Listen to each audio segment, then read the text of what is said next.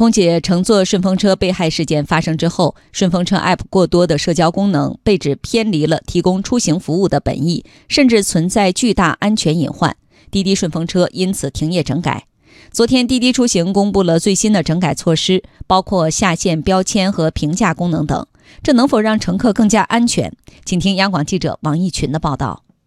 滴滴方面十六号发布消息称，针对顺风车服务下线所有个性化标签和评论功能，此外还有对外隐藏个人信息与头像，车主每次接单前必须进行人脸识别，暂停夜间顺风车订单等整改措施。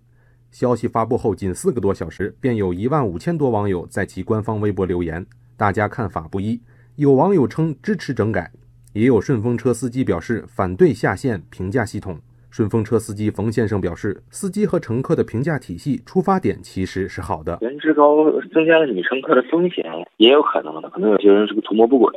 或者怎么着的。总体来说，这别人也对我评价过，我也对别人评价过。总体来说，我倒认为滴滴这个评价体系还是不错的。还有网友支招，提出可以将一键报警功能升级为顺风车版的安博警报。一旦有人发布求助，周围两公里范围内的滴滴用户均可收到信息。交通运输部运输服务司副司长蔡团结十五号接受媒体采访时称，交通运输部下一步要指导各地加强事前准入把关，尤其是加强对驾驶员的驾驶经历、交通责任事故、暴力犯罪记录等背景情况核查。滴滴方面称，目前已同公安机关合作，对注册司机进行背景筛查，防止涉及人身财产和公共安全犯罪记录的人进入平台。但是，滴滴同时提出探讨，对于不涉及人身财产和公共安全犯罪的刑满释放人员，是否可以给予成为车主的机会？对此，湖南荆州律师事务所律师邢鑫认为，像国外对于司机进行犯罪记录。背景审查不是笼统的完全禁止，但是也会有特别的设置，即针对危害公共安全、危害公民人身权利、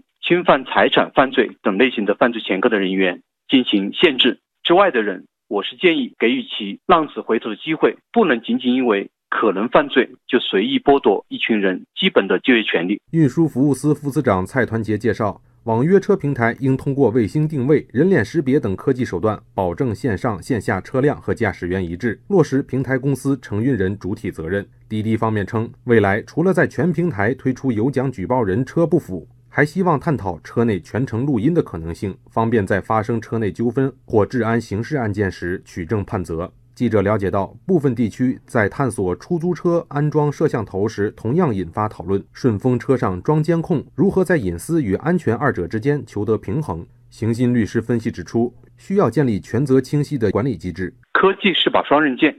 安装监控设备不仅要明确法律授权依据，还应当设立相关法规，建立起一套严格的管理机制，明确主体责任人和使用权限。